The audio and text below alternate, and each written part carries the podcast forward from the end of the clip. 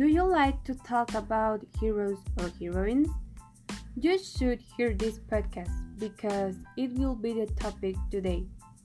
Well, before to begin to the main topic, we have to know about what is the meaning of heroine. It's a woman who, in the opinion of other person, has a special achievement or personal qualities and is regarded as a role model or ideal. What are the characteristics of a heroine? In my opinion, the heroines must have special characteristics. For example, be intelligent, brave, helpful, and feisty. Intelligent because they have to know what want for their lives, adapt to the environment, and willing to change ideas. Brave because they endure adversity.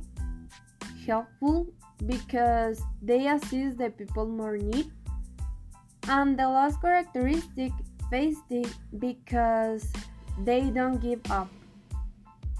Who is the best example for me?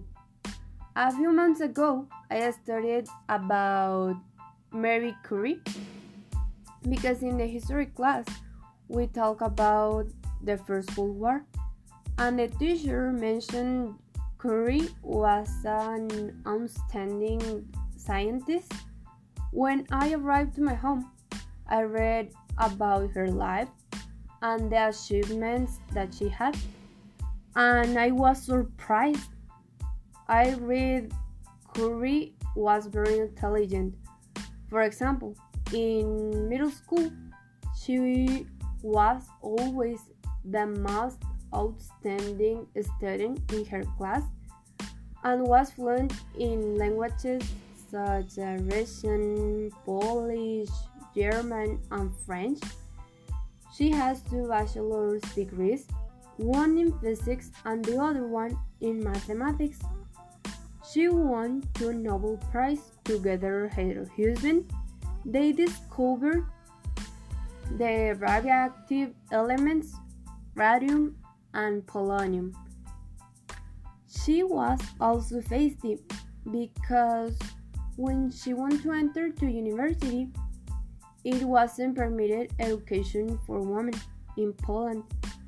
She decided to study at clandestine university. In this school, they only permitted enter women. Curie lived in other country and she suffered a lot because she doesn't have enough money to survive.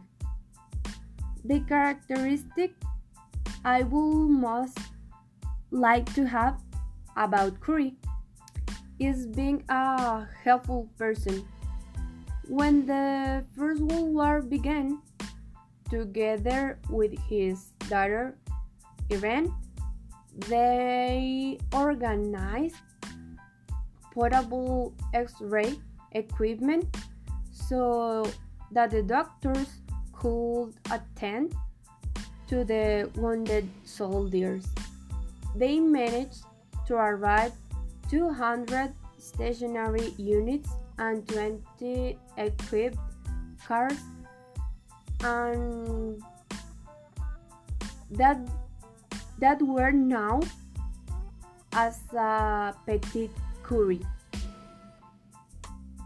She was a brave woman because she was widowed and was left in charge of her daughter. Curie was dedicated to science when at the time the woman wasn't recognized. She had to show that woman could be great scientist. I choose this heroine because in my opinion has characteristics that make it unique. The most significant thing for me about Curie is that despite having this discrimination against women at the time, she dared to show that women are capable of achieving what they set out to do. I hope you enjoyed. Thanks.